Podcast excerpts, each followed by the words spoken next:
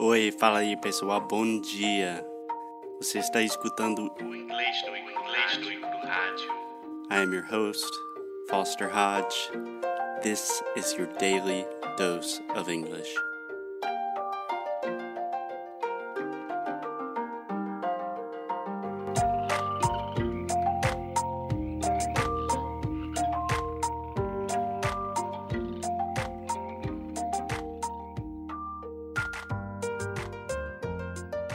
Hey, hey, Alexia, what's up? Hey, Foster. What's up? I love when you don't know what to say in return to what's up, so you just say, What's up? Yeah, the same thing, the same strategy that you use in Portuguese. Yep. When in doubt, repeat. That is pretty much what I do in Portuguese. okay, so what are we doing today? So, uh, like I said, we are going to continue our series on interviews in English, business English, job interviews, etc. So, in the last podcast, we talked about a really annoying question that a lot of interviewers ask, which is Can you describe or what are some of your biggest weaknesses? So, today we're going to do the opposite. So, can you imagine what that question would be? Yes, I can. Okay, give it a shot. What are your greatest strengths? Exactly. Cool. So strengths are the opposites opposite of weaknesses. How would you say strengths in how would you say this question in Portuguese? é, quais são as suas melhores qualidades Yeah. no trabalho? Yeah, that's Seria uma good. coisa assim. Yeah, cool. So one thing before we get started, the pronunciation of the word strengths.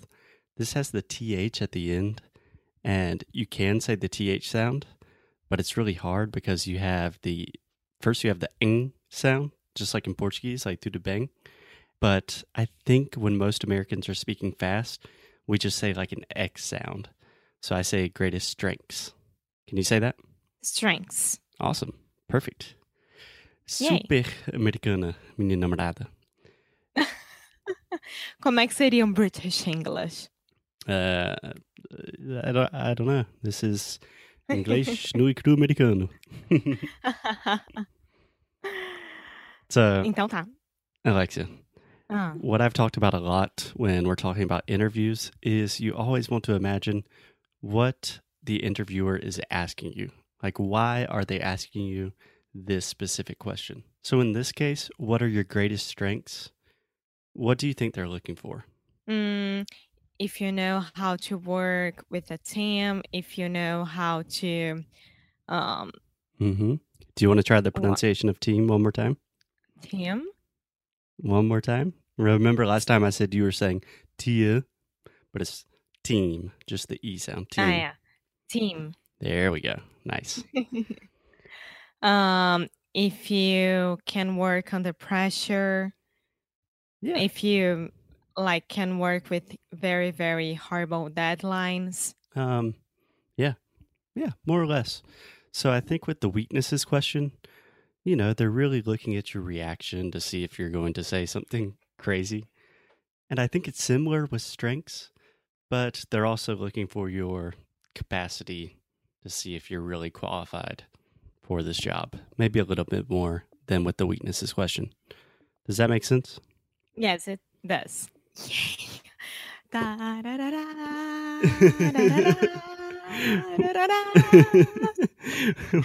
yeah, Alexia, yes. um, do you want to explain what you're doing right now? because I think that from the past five episodes, I don't know how many were were them. How many they were? Yeah, how many they were. Uh, every time that Foster would ask me, "Does does it make sense?" I would always answer, "Yes, it makes," but it's wrong.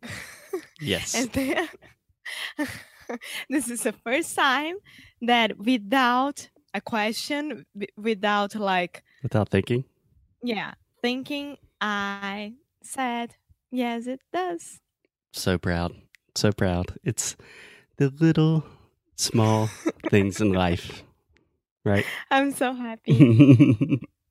okay, Alexia, so let's continue the positive vibe. Do you want to tell me about some of your strengths? What would you consider your greatest strengths? Just in general, I'm horrible in that on that.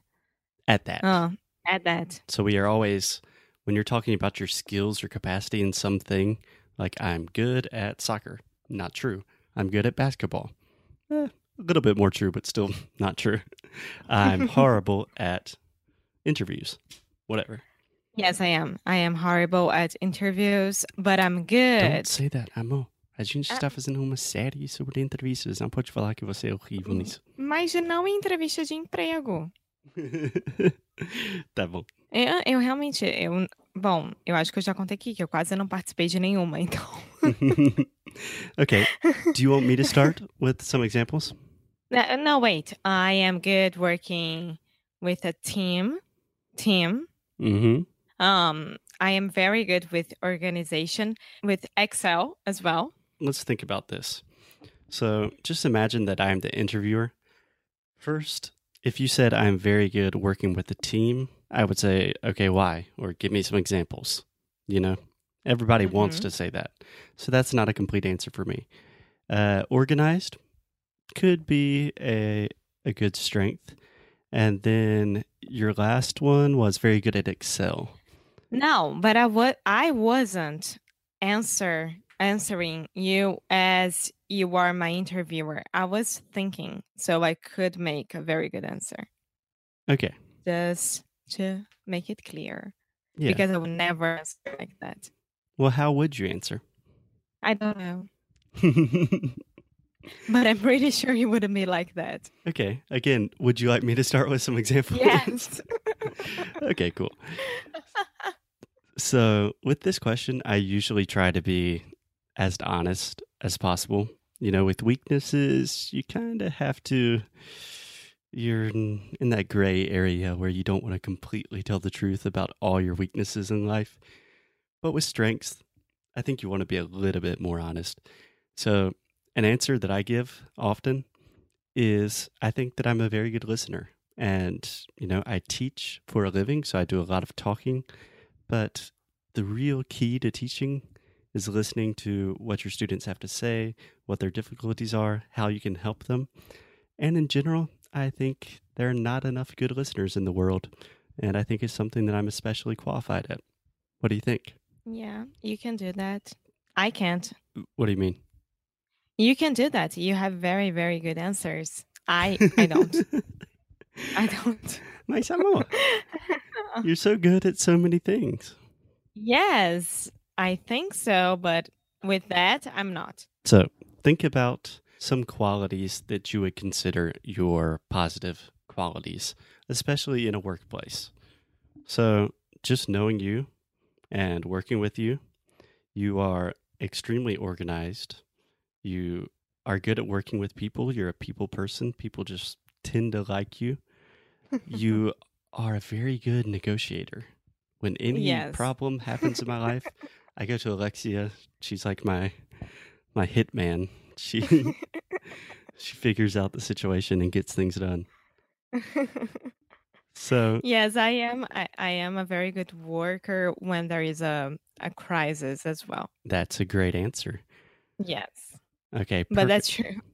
So, if you really want to speak in quote unquote business English, a great phrase is conflict resolution. That's something that a lot in business school I always heard people say, like, "Uh, today we're going to talk about conflict resolution in the office place of multinational companies.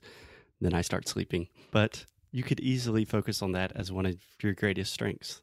That when a company is in crisis, when people don't know what to do, that is when you work your best because you're good at working under pressure.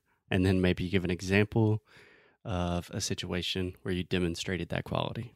Yeah, yeah, that's good. Yeah? Uh huh. Okay, cool. What's the name again? The crisis thing. Conflict resolution. Aham. Resolução de conflitos. Alexia's taking notes for when she's planning on leaving English no Cru, applying for other jobs secretly. É por isso que eu estou no inglês no cru. Exatamente. Cool. So, Alexia, any more questions about greatest strengths? Any new ideas you have, things you want to ask? No, I'm fine. I have a lot to think about. Yeah. And I think that's very important that preparation is crucial. So, these are not easy questions. They're not supposed to be easy questions. They're supposed to be questions that you have to think about and prepare before the interview. Sim. É bom você sempre ter um roteiro, saber o que, que você vai falar e estar preparado para perguntas fora do roteiro, né? Também. Então, É, sempre ter um plano B. é. Mas você já tem emprego aqui no Inglês no Cru, então esquece. Tá bom. I think it was good. cool. So, Alexia, I will talk to you tomorrow. Ok. Ok. Bye. Bye bye.